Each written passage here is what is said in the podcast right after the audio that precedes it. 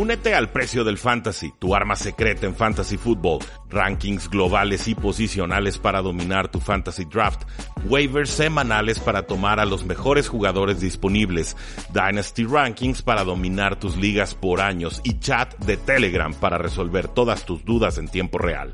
Visita stam.store diagonal precio NFL o da clic al link en este episodio para suscribirte.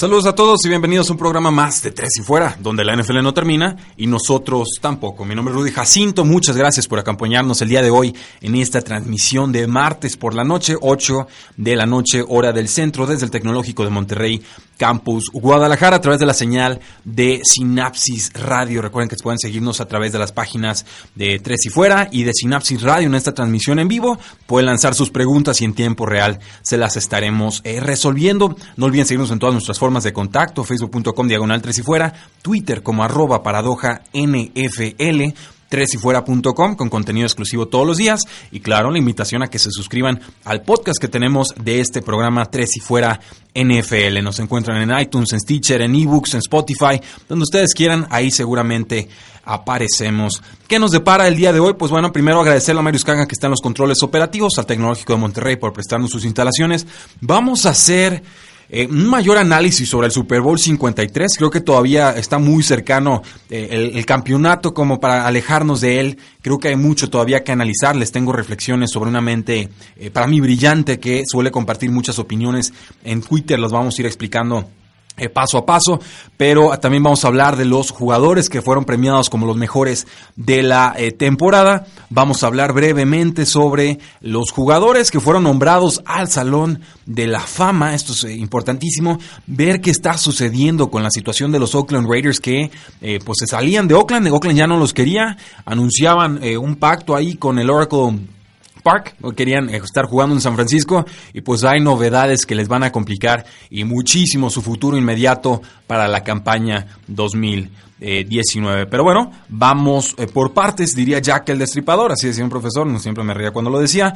Y hablemos entonces de qué fue lo que los Ángeles Rams dejaron de hacer en el Super Bowl 53. Todos vimos lo que sucedió, los Patriotas una gran exhibición defensiva, eh, muy poca ofensiva de los Patriotas, aparece en el cuarto cuarto ese touchdown que se vuelve eh, definitivo, pero ciertamente la historia del partido es cómo los Rams no podían convertir ni terceras oportunidades o cómo sufrían para poder mover eh, el balón y cómo se alejaban mucho de lo que fue su identidad ofensiva a lo largo de compases importantes de la campaña. Pues bueno, eh, les tengo la opinión de eh, Warren Sharp, que Warren Sharp es un apostador experto, alguien a quien yo respeto mucho, alguien que comparte opiniones en Twitter, alguien que hace consultoría directa, privada, secreta para ciertos equipos de la NFL, no ha revelado cuáles, pero eh, ciertamente este personaje eh, año tras año se ha ido ganando el respeto de personas en redes sociales y de apostadores en general,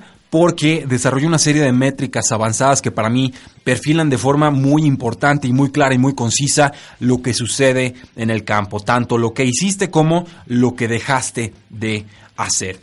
¿A qué me refiero? Y vamos, vamos eh, con, este análisis. Según Warren Sharp, y esto lo tomé directamente de un thread que hizo en, Twitter, lo voy a, a, leer uno por uno y luego irlo comentando. Se puede poner un poco técnico, ténganme paciencia, lo vamos a explicar todo con calma, pero dice, el Super Bowl fue perdido por los Rams antes de que empezara. ¿Por qué?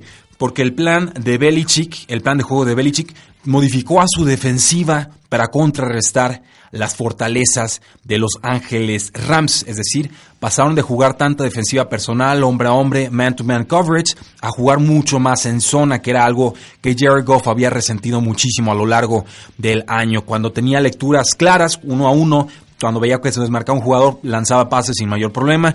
Cuando tenía que descifrar a las defensivas, cuando tenías que ponerlo a pensar, cuando no tenía esa primera opción de pase clara, ahí es cuando salía la peor versión de Jericho. Bill Belichick tenía esto muy claro. Brian Flores, el coordinador defensivo, tenía esto muy claro.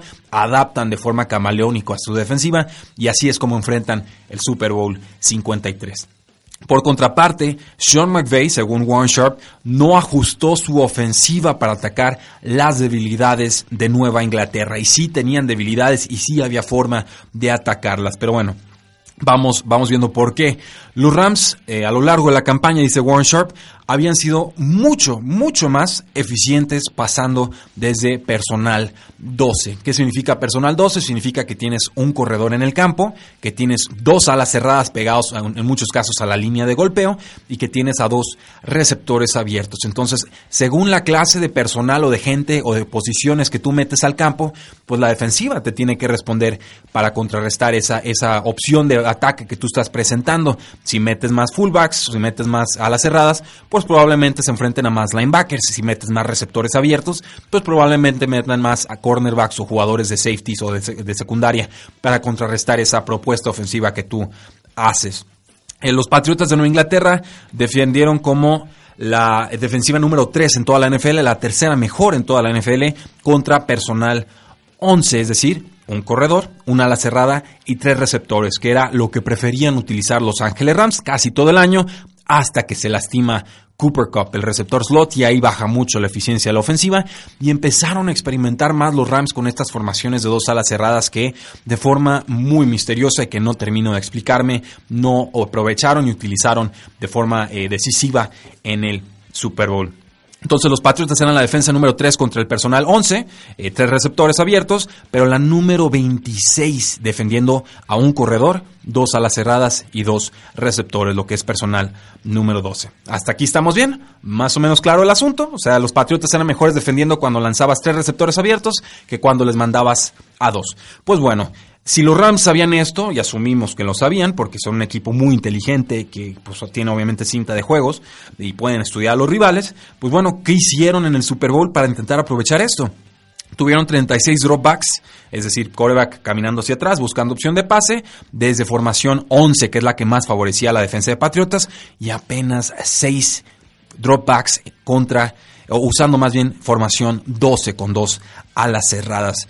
Esto es increíble y además para sumarla, digamos, al agravio, al error, eh, usaron el primer pase desde formación 12 eh, lo usaron a la, al minuto 4.30, porque quedan 4.30 en el reloj en el tercer cuarto. O sea, todo el primer cuarto, ningún pase desde formación 12. Todo el segundo cuarto, ningún pase desde formación 12. Hasta el final del tercer cuarto empezaron los Rams a experimentar, viendo si por ahí podía ser la respuesta. Y oh, sorpresa, nos dice Warren Sharp, esa era la respuesta. Y aún así, los Rams no la aprovecharon en esos últimos minutos del el partido. Dice Warren Sharp, hubiera funcionado más personal 12. Eh, bueno, compara la eficiencia de ambas formaciones. Cuando los Rams usaban formación 11, y recuerden tres receptores abiertos, 5.6 yardas por intento de pase, 29% de éxito. Éxito se traduce en moviste las cadenas X cantidad de yardas, conseguiste tu primer down, conseguiste el touchdown, convertiste en cuarta oportunidad. Es decir, hiciste lo que tu ofensiva en ese momento específico tenía que hacer para que la ofensiva siguiera avanzando de forma correcta o apropiada y no tener que estar en, en situaciones de tercero y largo, por ejemplo, que es lo que muchas veces se quiere evitar en la NFL. Desde formación 12, 8.8 yardas por intento de pase y 60% de tasa de éxito. Esto pues nos dice que los Rams cuando usaban a dos alas cerradas y pasaban, le ganaban a los Patriotas de Nueva Inglaterra. Pero solo lo hicieron seis veces en todo el partido y prefirieron eh, morirse por la suya, que era la de todo el año, que era pasar y pasar y pasar y pasar y pasar desde formaciones con tres receptores. Esto para mí es un error estratégico, un error táctico, una falta de ajuste durante el partido y obviamente es algo que detecta Warren Sharp y que termina costándole de forma importante a los Ángeles eh, Rams. Ahora, eh, ¿cuál, ¿Qué pasó cuando los Rams lanzaron desde formación 12? Cuando tenían a dos alas cerradas pegaditos a la línea de golpeo y le compraban más tiempo a Jared Goff o incluso utilizaban a esas alas cerradas para atrapar pases. Pues bueno, un pase que le suelta un receptor que hubiera sido para primer down, entonces la jugada había, eh, digamos, estaba bien mandado, bien, bien eh, funcionaba bien. Un pase completado de 16 yardas para primer down y un pase de 9 yardas para primer down. Entonces casi casi utilizaban la formación y pasaban cosas maravillosas para la ofensiva de Los Ángeles Rams. No sé por qué, no lo diagnosticaron a tiempo, no fueron conscientes de lo que estaban haciendo o de lo que habían encontrado, no explotaron esa debilidad que presentaba la defensiva de los Patriotas. Y comparamos por contraparte a la defensa de los Patriotas y se reinventaron por completo. Y a la ofensiva también se reinventaron por completo con tal de atacar esos puntos débiles que presentaban Los Ángeles Rams. Otro error estratégico de Los Ángeles Rams, necesitaban lanzarle más pases a sus corredores, lo decíamos, muy buenos los linebackers de los Patriotas, pero corriendo de banda a banda van a sufrir mucho tratando de alcanzar a Todd Gurley.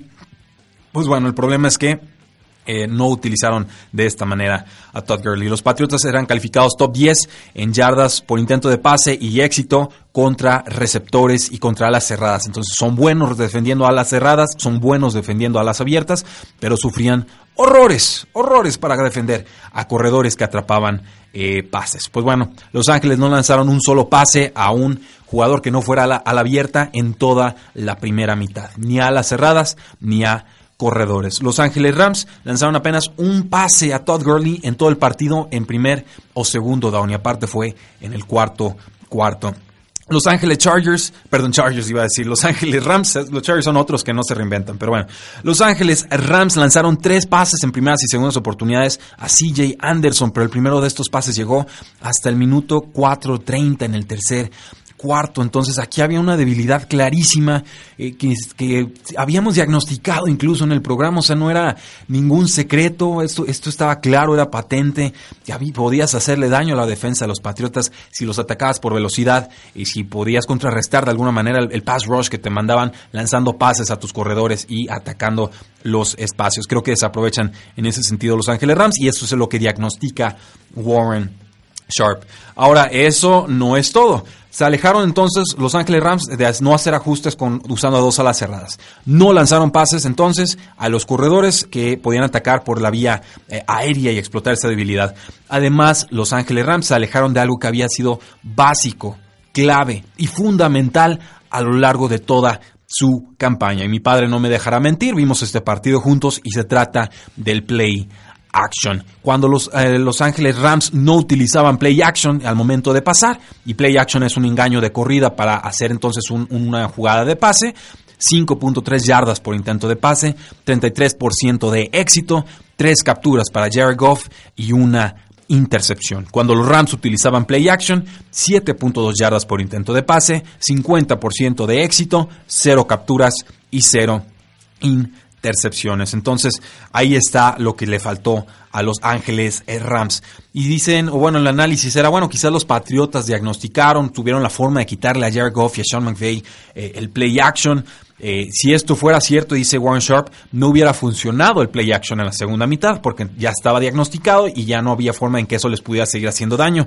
Pero eh, él calcula cómo fue deficiente el play action de los Rams en la segunda mitad y resulta, o oh sorpresa, que cuando no utilizaban play action, 39% de éxito, 6.5 yardas por intento de pase, dos capturas y una intercepción. Cuando utilizaban play action en la segunda mitad los Rams, 60% de éxito, 8 yardas por intento de pase, 0 capturas y 0 intercepciones. Entonces ahí ya tenemos tres problemas. No usaban a dos alas cerradas, no usaban pases a corredores y no utilizaban el play action a pesar de que dio resultados. Pues bueno, hay otro error clave por ahí, si pueden creerlo, en un partido que se define por 10 puntos hasta el final del encuentro, eh, cualquiera de estos ajustes puede haber sido la diferencia y por eso me parece importante destacarlos.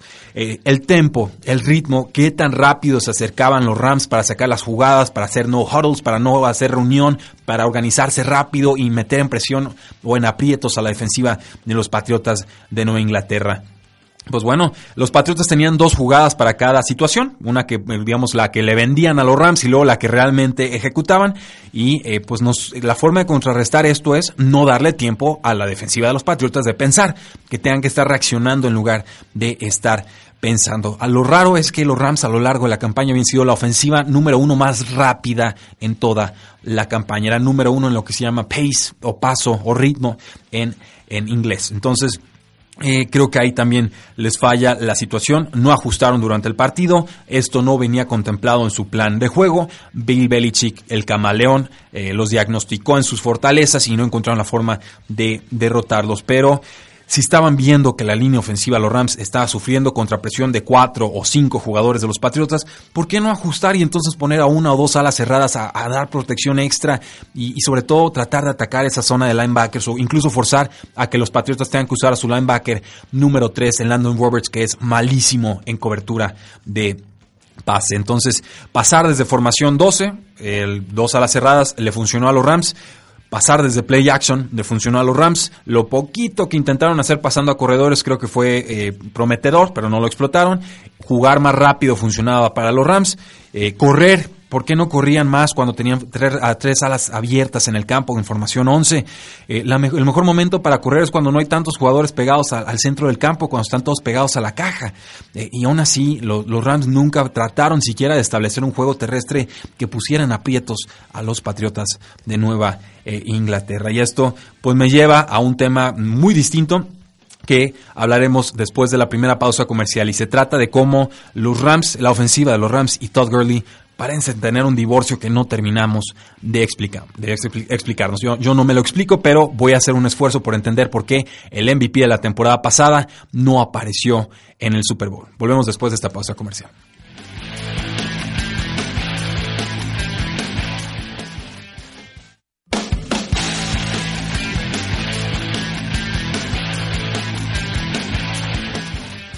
Regresamos a Tres y Fuera y ahora sí vamos a platicar de por qué, o, tratar de entender por qué Todd Gurley desapareció de los planes de los Ángeles Rams en toda esta postemporada. Todd Gurley venía promediando 22.5 toques por partido en la temporada regular, esto bajó a 11.3 por partido en los playoffs. Durante la temporada regular, Todd Gurley estaba promediando 89, casi 90 yardas por partido en 18 toques de balón.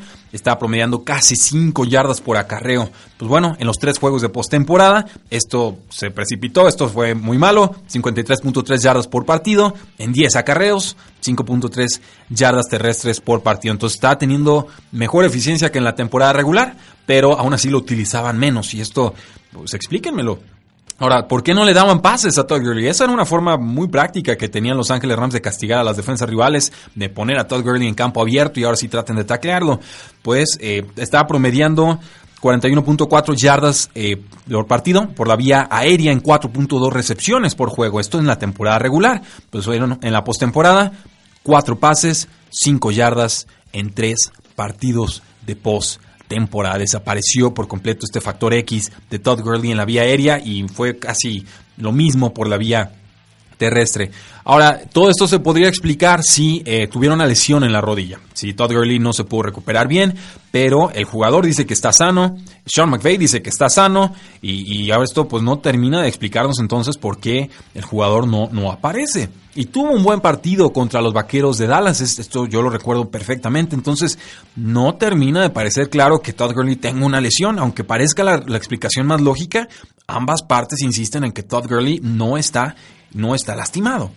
Entonces, eh, alguien, por ejemplo, el coach de corredores, Skip Pitt, decía, bueno, es que le falta condición, ¿no? Eh, por eso está bajando su número de snaps por partido. Eh, pues bueno, estuvo fuera tres semanas y tuvo cuatro semanas para ponerse a, tono para este juego y, no, nada. O sea, esto no, no me termina de explicar eh, este asunto de la condición física porque pues el tiempo lo tuvo para ponerse en forma. Entonces, ¿qué fue? ¿Fue el descuido de Todd Gurley o un mal entrenamiento? O sea, no compro esa, esa explicación. Y realmente... Y ahí les va lo que realmente saca eh, de quicio, lo que verdaderamente sorprende. Según Next Gen Stats de la NFL, el jugador más rápido en línea recta en todo el Super Bowl fue Todd Gurley. Entonces, explíquenme ustedes por qué Todd Gurley no fue factor en este partido. Creo que no fue utilizado, no creo que fuera que los Patriotas lo, borraran del campo, creo que había formas de aprovecharlo, sobre todo en velocidad a las esquinas y pasándole con pases eh, pantalla, pero eh, quizás le falta algo de agilidad, de movimiento lateral, pudiera ser, la, con la rodilla, cuando te la lastimas, pues mucho de lo que se resiente es muerta hacia la derecha o a la izquierda, no tanto en línea recta, pero aún así, lo de Todd Gurley en esta postemporada es el gran misterio del año 2018-2019 en la NFL. Ahora, eh, esperemos que no sea un declive en su nivel de juego, que no creo que sea, pero ya no lo puedo descartar a estas alturas de la temporada después de lo que hemos visto.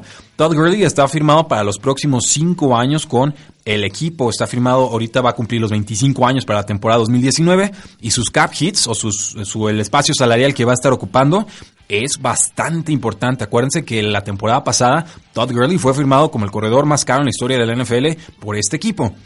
2019 9.2 millones va a costar. 2020 17.3 millones y por ahí podrían zafarse del contrato si es que así lo desean por cómo está estructurado. 2021 13.2 millones, 2022 14.2 millones, 2023 12.5 millones. ¿Dónde está la trampa en todo esto? Pues bueno, que se va a disparar el contrato de Jared Goff, va a entrar a su año 4 de contrato de novato. Recuerden, primera selección global en el draft, se les paga bastante bien conforme avanzan los años. El próximo año va a cobrar 8.9 millones. Y de ahí cobraría 21 millones en el 2020 si es que los, los Rams toman esa quinta opción de contrato de Jared Goff. Entonces, para el 2020, si nada cambia, Todd Gurley y Jared Goff, los dos grandes desaparecidos en el Super Bowl 53 por parte de los Rams, se supone los dos baluartes a la ofensiva de, la franquicia, estarían costando alrededor de 40 millones de dólares en espacio salarial a los Rams en ese 2020. Es una cuarta parte del espacio salarial, es un mundo de dinero y esto eh, es una razón muy importante por la cual los Rams deben entender y reflexionar y decidir qué es lo que van a terminar haciendo con estos jugadores, porque las implicaciones financieras son verdaderamente altísimas. Ahora, eh, pasando a, otros temas, no tanto ya específico de Los Ángeles Rams, seguimos platicando sobre el Super Bowl. Sí quería eh, destacar que Vamos a tener nuestra programación eh, semanal, tres programas, bajamos de cinco a tres. Vamos a tener un programa el lunes, subimos otro podcast el miércoles por la mañana y otro más los días viernes. El programa de los miércoles va a ser este que grabemos todos los martes a las 8 de la noche. Obviamente si sale alguna noticia muy importante, algo que se tenga que platicar, con todo el gusto les regalamos ese cuarto podcast en la semana para que lo puedan disfrutar. Y también espero que hayan hecho las apuestas que les recomendamos la semana pasada, ¿eh? porque todo lo que dijimos aquí hubiera sido bueno para ustedes, lo hubieran cobrado. Destacar que Oscar Huerta, sí, bueno, hasta el Gatorade nos hubiera salido con el azul. Pero eh, Oscar Huerta, nuestro invitado del programa del martes anterior, le acertó a casi todo y un porcentaje de bateo increíble. También eh, Jaime Pactamés en su, en su página, página en su artículo semanal, perdón, recomendaba en tresifuera.com tomar a los Patriotas con el, con el Money Line y eh, pues bueno, obviamente ganan Patriotas, cobras. Oscar Huerta recomienda Moneyline Patriotas y lo cobras. Dijo, va a ser bajas y pues con 13 a 3, ¿cómo no iban a ser bajas? El, el el total estaba en 56 puntos. Dijo, tomen las más 3 recepciones de Gronk y ahí las tuvo, sus 6-7 recepciones Gronkowski, más 6 recepciones de Julian Edelman, lo dijimos aquí y ya vieron el, partido que tuvo Julian Edelman, fue MVP. Entonces, eh, no nos ignoren, pueblo, lo que le estamos tratando de decir. Se, vale de repente eh, tomar los consejos que aquí les damos para que puedan eh, rentabilizar su afición a la NFL. Comentarios del público, nos dice Diego Martínez, ¿qué onda Rudy? Un abrazo. Maricruz, un saludo Rudy, un abrazote Maricruz, muchas gracias por estar siempre al pendiente del programa. Israel Rodríguez, saludos desde Monterrey. Un abrazo hasta Monterrey, como no, la tierra del cabrito. Ezequiel Palma, contento por el sexto anillo. Felicidades, eh, aficionado patriota. Excelente cobertura de la temporada. Saludos desde la Patagonia, Argentina. Dios mío toquen un dango en su honor. Eh, Bob Sanz, creo que Santos hubiera dado más batalla contra los Pats. Pues yo no lo creo, yo estoy convencido de que hubieran dado más pelea que los Pats. Pero eh, no se olviden que también la ofensiva de Santos venía a la baja, ¿eh? No crean que venía eh, con este nivel fulgurante de otras campañas. Entonces, el plan de juego de Patriotas hubiera sido distinto, pero sí creo que hubiéramos visto quizás un duelo un tanto más parejo. Diego Martínez pregunta, Rudy, ¿tú querías con la segunda selección global de San Francisco? ¿La cambiarías por tener más picks o tomas prácticamente al jugador que quieras con esa selección? Eh, cuando tienes un roster con muchas debilidades o carencias, y San Francisco las tiene sobre todo del lado eh, defensivo y sobre todo con el tema de receptores, creo que les falta un receptor estrella. Yo sí vendería el pick, creo que se vale llenarse de, municiones, de, amo y de, irse reforzando a través de volumen y no tanto con un nombre súper estrella. Entonces, eh, mi estilo o mi filosofía es maximizar el valor de un pick y creo que la decisión correcta sería venderlo como se lo recomendé en su momento a los gigantes de Nueva York, tomar un coreback o mejor aún vender el pick por tres primeras rondas y propina, pero eh, pues bueno, finalmente decidieron tomar un corredor. Eh, esa es mi recomendación, nos dice Bob Sands. Gurley no está lastimado, pensé que por eso contrataron a Anderson. Sí, lo estuvo en la pretemporada, pero después regresó Todd Gurley y se dijo que ya estaba al 100. Tenemos nuestras dudas, obviamente, el equipo no ha sido transparente con, el, con este tema. Quizás mintieron sobre la lesión y no, no quieren decir más porque entonces se les multaría por mentir en el reporte de lesionados. Ahora sí que lo que ustedes especulan es tan válido como lo que podamos decir aquí porque no, no hay una explicación clara y, en verdad es un tema que me ha tenido despierto por las noches porque no, no me lo termino de explicar. Datos generales del Super Bowl. John Legend en Twitter lo llamó The Super Bowl o el Super eh, aburrido. Eh, se vale. Tom Brady ha ganado seis eh, Super Bowls más que cualquier otro jugador y son más victorias de Super Bowl que cualquier otro quarterback tiene eh, apariciones de Super Bowl. Entonces Tom Brady ha ganado más Super Bowls de lo que otros quarterbacks han siquiera aparecido en un Super Tazón. Una estadística de esas que, uno no da crédito. Bill Belichick ha sido head coach en seis campeonatos de Super Bowl. Vince Lombardi llegó, a, que fueron seis veces a postemporada como head coach. Y eh, Bill Walsh llegó a postemporada como head coach en siete ocasiones. Entonces, Bill Belichick casi, casi tiene el mismo número de Super Bowls que eh, otros nombres de head coaches superestrella a lo largo de la historia, pero apenas llegando a postemporada. Estos son cifras eh, irrepetibles, en verdad. Eh, ámenlos, odienlos, quieranlos, detéstenlos, pero lo, lo, que estamos viendo difícilmente lo volveremos a ver en nuestras vidas. Eh, la defensa de Patriots de Nueva Inglaterra golpeó 12 veces a Jared Goff este domingo por la noche. lo, vieron, lo entrevistaron en el vestidor y sí se le veía bastante golpeado al muchacho. Las cuatro capturas de Jared Goff llegaron en terceras oportunidades o, eh, bueno, dejaron a los Rams necesitando al menos 16 yardas para convertir un primer down. Entonces, todas las capturas fueron desastrosas, fueron de muchísimo yardaje negativo para los Rams. La sorpresa, Aaron Donald terminó este domingo con apenas una presión de coreback, por mucho su peor actuación en toda la campaña. Todd Gurley tuvo apenas 11 toques de balón y dos targets. Sabíamos que si los Rams iban a ganar este partido, tanto Aaron Donald como Ndamo Konsu en la línea defensiva iban a tener que ser un factor y no lo fueron. En la intercepción a, Jared Goff es el safety Ron Harmon el que entra en sustitución de Patrick Chung, este que se lastima la mano y, termina regresando a, las bandas para echarle porras a los compañeros, probablemente una fractura de mano. Eh, él es el que se alcanza a penetrar en la línea de golpeo y presionar a Jared Goff, quien lanza eh, sin buena base, flota un pase que termina siendo interceptado por Stephon Gilmore y ahí prácticamente se acaba el eh, partido, haciéndose importante un jugador que no iba a tener un rol como titular en este el partido, eh, hacer una corrección sobre un comentario de ayer. Dije que Devin McCurdy fue quien le llegó a Brandon Cooks en esa primera oportunidad de pase largo para touchdown que no terminan convirtiendo. Fue su hermano, el cornerback Jason McCurdy, quien hizo el recorrido de 19.2 yardas hasta el receptor. Cuando empieza a lanzar el pase Goff, el cornerback Jason McCurdy estaba a casi 20 yardas de distancia y no sé cómo, pero llegó a hacer el bloqueo y a impedir el eh, touchdown. Entonces, eh, destacar lo importante que fue el draft del 2014 para los Patriots de Nueva Inglaterra en esta ocasión. Eh, ganaron el Super Bowl, por supuesto, los Patriots en el 2014 y algunos meses después seleccionaron a jugadores como el nose tackle Malcolm Brown, que ha sido importantísimo, primera ronda, número 32 global. Después eh, acertaron con selecciones de cuarta ronda con el defensive end Trey Flowers, que ya lo vieron, el mejor pass rusher de, de los eh, Patriots de Nueva Inglaterra, y el guardia derecho Shaq Mason, que era un especialista en un juego terrestre, pero habían serias dudas de si podía proteger en el juego aéreo. Ya vieron que pues, es un baluarte ambos jugadores. Eh, esto, pues bueno, también eh, significa que ha sido de los jugadores más productivos que, productivos que fueron seleccionados en cuarta ronda más tarde de este draft. Y eh, los únicos jugadores comparables según métricas avanzadas sería el receptor de los vikingos de Minnesota, Stephon Gilmore, y Juan Alexander de los Tampa Bay Buccaneers. Entonces, talento, barato, descontado, buena visoría de los Patriotas, jugadores que terminan siendo importantes en este Super Bowl. Nos dice Rogelio Álvarez González, Cooks está salado, dos Super Bowls perdidos, y sí, pocos jugadores les ha pasado, pero Cooks perdió Super Bowls consecutivos con equipos distintos. Caso contrario, por ejemplo, de lo de Chris Long, el defensive end de Patriotas que pasa a Eagles, o del corredor LeGarrette Blount que pasa de Patriotas también a las Águilas de eh, Filadelfia. Desafortunado lo de este jugador, el, Super Bowl anterior sale conmocionado, en esta eh, ocasión si juega, creo que lo hace adecuado, pero ciertamente le hay algunas jugadas en las que pudo tener mejor rendimiento. ¿Qué me dicen, por ejemplo, de Dante Hightower, el linebacker de los Patriots de Inglaterra, importantísimo en cada Super Bowl en el que aparece? No jugó el Super Bowl anterior contra las Águilas por una lesión de pectoral y este juego contra los Rams a mí me recordó su versatilidad, su habilidad de pass rush, su decente cobertura eh, en el juego aéreo un jugador tan versátil que en verdad se vuelve una pieza de ajedrez maestra para eh, Bill eh, Belichick.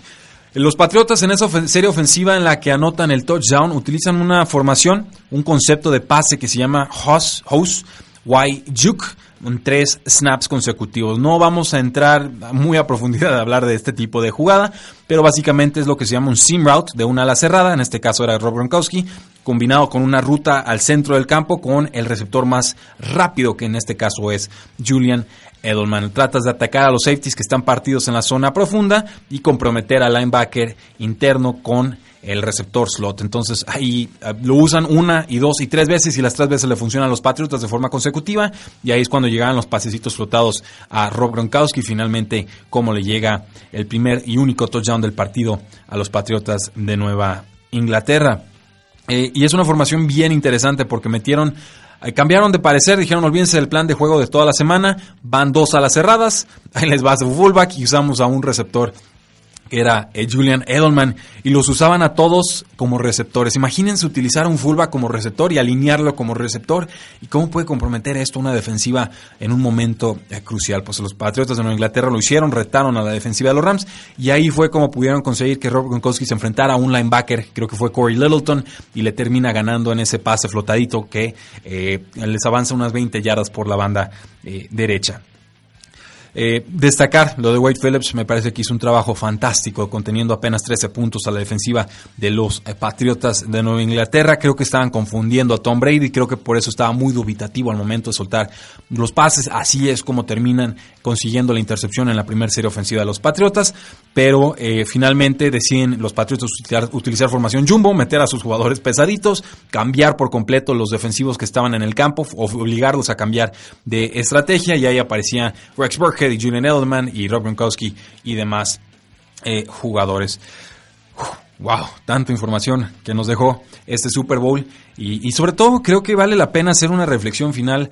Eh, para mí este no fue un mal Super Bowl, creo que fue un Super Bowl distinto Creo que quienes alcanzan a apreciar lo, elaborado, complicado y avanzado que estaban los esquemas defensivos en este partido, eh, entenderán que no fue que las ofensivas no se quisieran presentar en este partido. Ciertamente, los dos coaches más longevos que estaban en el campo, Bill Belichick y Wade Phillips, se apoderaron del juego y tuvieron planes maestros tan perfectamente ejecutados, tan de alto nivel y de alto calibre, que, bueno, que la onceava mejor ofensiva en la historia de la NFL metió apenas tres puntos, fue la de Los Ángeles Rams, y que un veteranazo como Tom Brady, que venía de una buena exhibición contra los eh, Chargers y también contra los Chiefs, termina teniendo su peor Super Bowl en toda su carrera, aunque finalmente le alcanza para ganar el partido. Vamos a otra pausa comercial y regresamos a Tres y Fuera.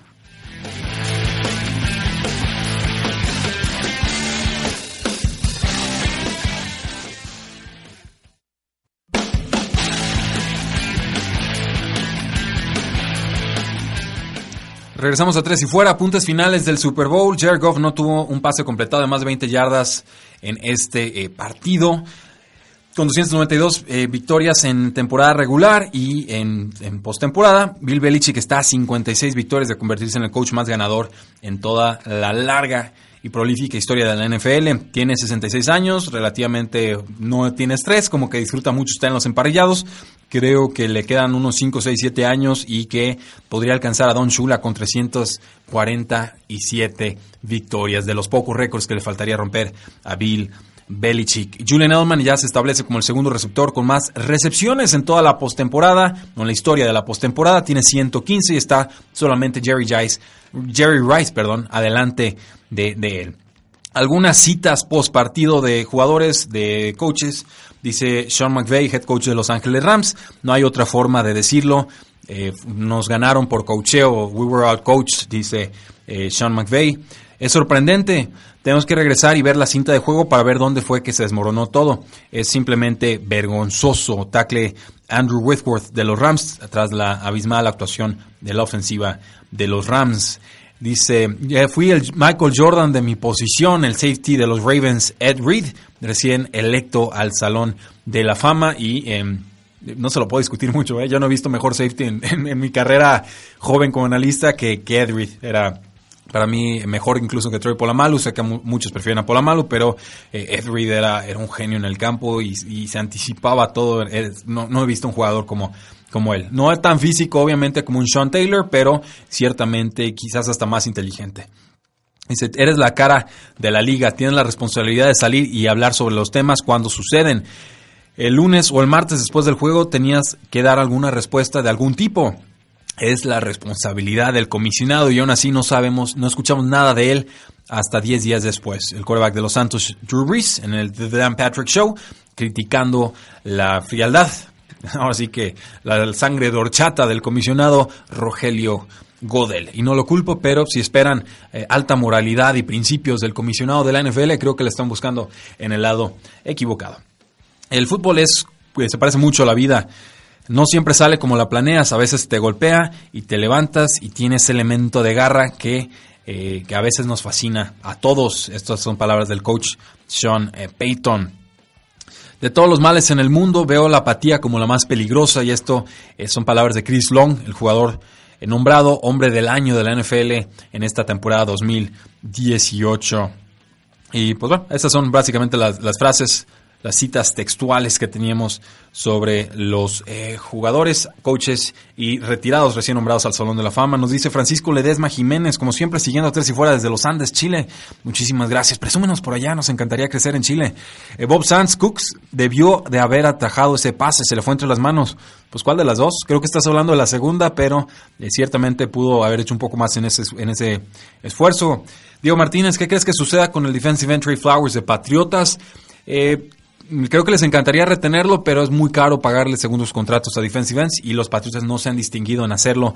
Eh, dejaron ir a Chandler Jones, recordarán, a los Arizona Cardinals vía trade y eh, lo han hecho muchas veces, hasta con Richard Seymour lo dejaron ir en su momento cuando eh, el jugador pues ya tenía que cobrar más de lo que el equipo creía que merecía. Entonces yo creo que lo dejan ir, pero podría ser de esos pocos jugadores que los Patriots digan, sabes que se, ajusta perfecto a lo que queremos hacer a la defensa, si vale la pena pagarle lo que vale a este jugador. Nos dice Rogelio Álvarez González, Nick Foles es el último coreback en atrapar un pase en un Super Bowl. No hubo ninguna recepción de corebacks en este partido, definitivamente. Y Diego Martínez nos dice, ojalá que Sherman, Richard Sherman, trate de llevarse a Earl Thomas a San Francisco. Sería fantástico, ¿eh? A mí me encantaría ver a, Earl Thomas en San Francisco. Me gustaría verlo en los Vaqueros de Dallas. Earl Thomas, de los mejores safeties todavía en toda la NFL. Vamos con los premios de MVP de la temporada. La prensa asociada o Associated Press, nombró a Saquon Barkley como el ofensivo novato del año nombró al linebacker interno Darius Leonard de los Colts como el defensivo novato del año. Nombró al nose tackle Aaron Donald como el defensivo del año. Esto es un segundo premio consecutivo como defensive end, digo como defensive player del año eh, para Donald y nombró a Patrick Mahomes tanto el jugador ofensivo del año como el jugador más valioso de la temporada, el famoso MVP merecidísimo para todos estos eh, jugadores. Con eh, Andrew Locke tenemos al jugador que gana el Comeback Player of the Year o el regreso del año. Yo creí que JJ Watt estaba en la pelea ahí, pero finalmente los votos fueron muy favorables para eh, el quarterback Andrew Locke. Tenemos a Matt Nagy, el coach de los Osos de Chicago, como el coach del año. Para mí el coach del año era Bill Belichick, pero nunca se lo van a dar porque ya de Bill Belichick no, no esperan mucho. Creo que este premio es como al, al coach que sorprende más de un año al otro, pero pues, para mí pues, digo, ustedes vieron lo que hizo Bill Belichick con menos talento que casi el resto de, los equipos de postemporada. Nunca se le va a reconocer como tal, pero eh, creo que él era el, coach del año. Se lo dan a Mike Creo que también se le pudo haber dado al head coach de los Colts, Frank Reich, que hizo un fantástico trabajo cambiándole la cara a esa eh, ofensiva y defensiva de los Indianapolis Colts. Y finalmente, y en línea con el premio al, coach del año, eh, la prensa asociada nombra a Vic Fangio como el coach asistente del año. Vic Fangio era el coordinador defensivo de los Osos de Chicago y ahora será el head coach de los Denver Broncos. Pasando a tema del Salón de la Fama, y lo comento porque sé que muchos le dan importancia y porque sí tienen cierto mérito y, Y, es agradable hablar de jugadores que están retirados y que de alguna manera vuelven a aparecer en las noticias y nos hacen recordar tantas eh, experiencias en los emparrillados. Eh, para mí es un voto muy político, muy falto de criterio, con muchos periodistas que no, a cuya opinión no respeto, varios periodistas, no muchos, varios, algunos periodistas cuya opinión no respeto, y con un formato de votación muy extraño que me parece anticuado y que no le hace justicia a muchos jugadores que no reciben la oportunidad de entrar al Salón de la Fama pese a sus muy claros méritos. Pero, eh, pues bueno. Eh, tenemos a jugadores como Chan Bailey, el cornerback de los Broncos, que fue nombrado al Salón de la Fama. Tenemos a Tony González, el ala cerrada. Tenemos al safety Ed Reed. Tenemos a Ty Law, el jugador de la secundaria de los Patriotas. Es un, como un primer gesto, un primer guiño a esa dinastía de los Patriotas de inicios del milenio. A Kevin Mawai también entró en la votación.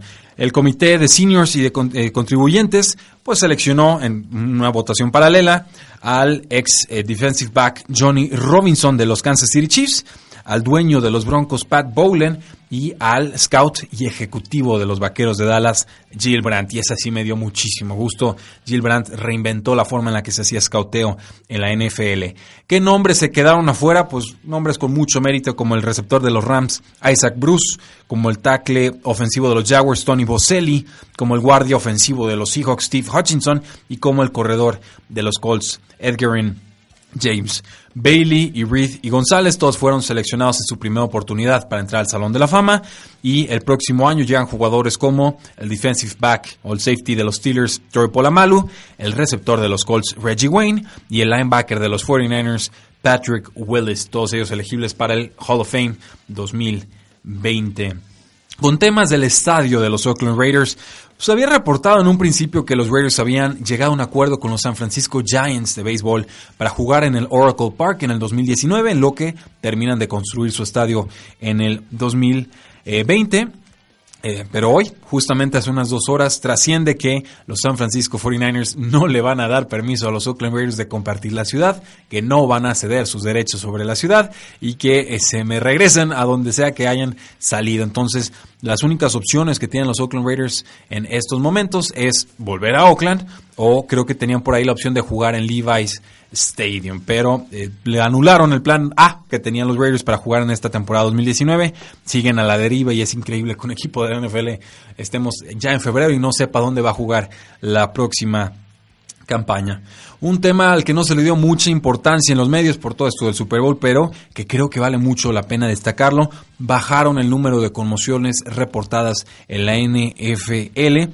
En el 2015, cuando se empezó a hacer este, esta contabilidad sobre conmociones, tuvimos 275 conmociones totales registradas, esto tanto en pretemporada como en temporada regular. En el 2016 tuvimos 243, en el 2017 se nos dispara a 281 y, oh sorpresa, en el 2018 eh, baja a 200 14. Entonces, no sabemos si es una casualidad, si es una aberración estadística, no sabemos si es una tendencia accidental o si se va a terminar confirmando en años futuros, pero ciertamente eh, parece prometedor que estén disminuyendo el número de conmociones en la NFL. Recordar que en la pretemporada anterior la NFL prohibió ciertos tipos de cascos, los pusieron, los sometieron a pruebas, dijeron estos sí sirven, estos no, tienen que tomar los que sí sirven y con esto quizás hayan incidido de alguna manera en el número de conmociones en la NFL.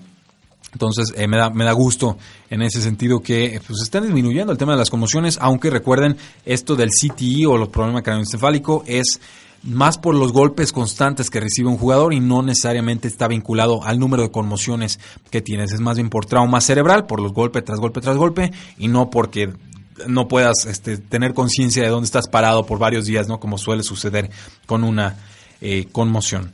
Pasando rápidamente al tema de head coaches, pues esperaron a que terminara el Super Bowl y finalmente eh, ya tenemos nombramientos para los Miami Dolphins y los Cincinnati Bengals en sus posiciones de coaches principales. Los Delfines de Miami corroboran que contrataron al coach defensivo de los Patriotas, Brian Flores, como su nuevo entrenador en jefe. El peor secreto guardado en toda la, NFL ya se termina confirmando después de varias semanas de que ya se había filtrado esta eh, información.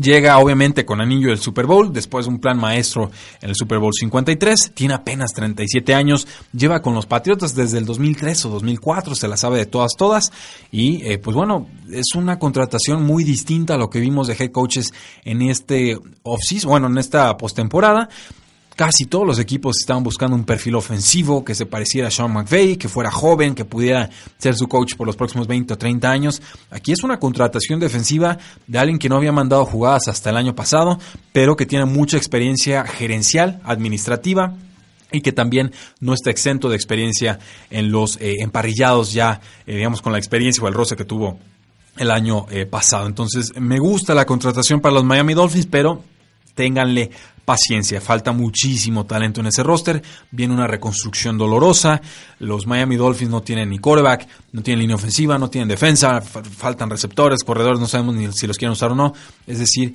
hay muchas, muchas carencias en estos momentos. Va a ser un proceso a largo plazo. No se desesperen, confíen en el proceso. Brian Flores. Si alguien les va a cambiar la cara en los en Miami, a los Miami Dolphins, son, es precisamente Brian Flores, porque eh, los aficionados a los Patriots le tienen muchísimo respeto a su trabajo de años anteriores, pero sobre todo a lo que hizo en esta eh, campaña. Y creo que más bien la misión ahí va a ser perder todos los juegos que puedan en el 2019 para tomar al coreback que les guste en el 2020. Pero bueno, veremos si se confirma esa predicción.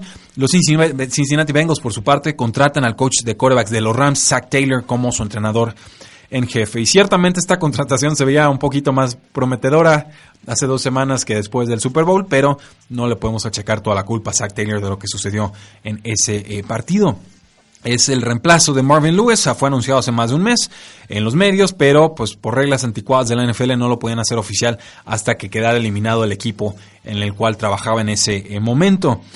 Esto, pues bueno, llega un momento deslucido de Los Ángeles Rams, pero eh, no le puedo achacar yo mucho a, Zach Taylor de esa derrota. En verdad, cuando pierdes para mí contra el mejor que coach en la historia de la NFL, pues perdiste y ya. O sea, no, no, no tiene por qué ser algo que termine de descarrilar por completo tu eh, carrera. Creo que es hasta predecible en ciertos momentos que, te, que el mejor coach de la historia te gane en una partida estratégica o de ajedrez como la que vimos en el Super Bowl 53.